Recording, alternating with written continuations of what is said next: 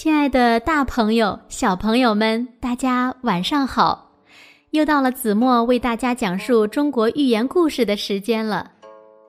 今天子墨要为大家讲的故事名字叫做《楚王好细腰》。这里的楚王呢，指的是春秋中期的楚国国君楚灵王。好呢，就是喜欢的意思，意思就是说。楚王喜欢腰身纤细的人。那这则寓言故事呢，出自《墨子兼爱》中。好了，一起来听故事吧。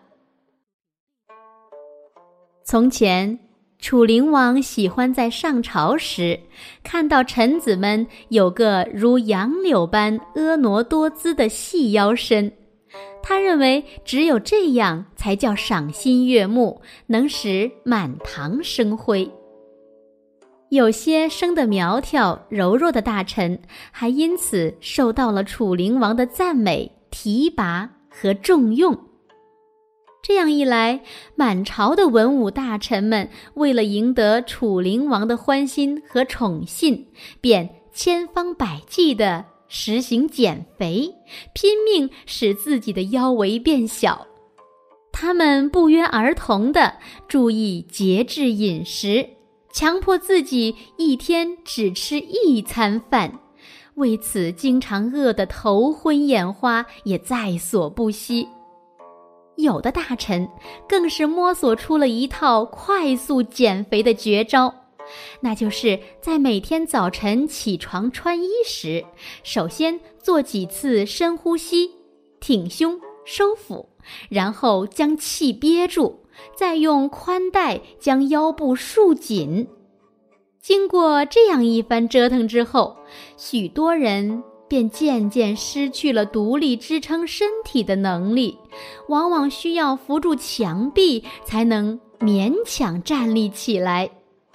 如此这般，经过整整一年的折磨以后，楚国的满朝文武官员们全都变成了面黄肌瘦、形容枯槁、弱不禁风的废物。这又怎么能担当得起治理国家、保卫疆土的重任呢？楚王好细腰的故事呀，子墨就为大家讲到这里了。这个楚灵王呢，以个人的好恶去规范臣下的行为，并以此决定亲疏，这样就必然会引起下属臣僚的刻意逢迎和拼命的邀宠。如此上下互动，渐成风气，势必会酿出大祸，危害国家，毁掉个人。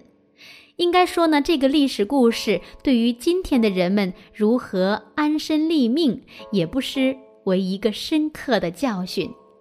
那么，亲爱的大朋友、小朋友们，你们会不会为了投某人所好而做出像《楚王好细腰》中那些大臣们的荒唐行为呢？好了，今天的节目到这里呢，又要和大家说再见了。让我们下期节目再见吧。晚安。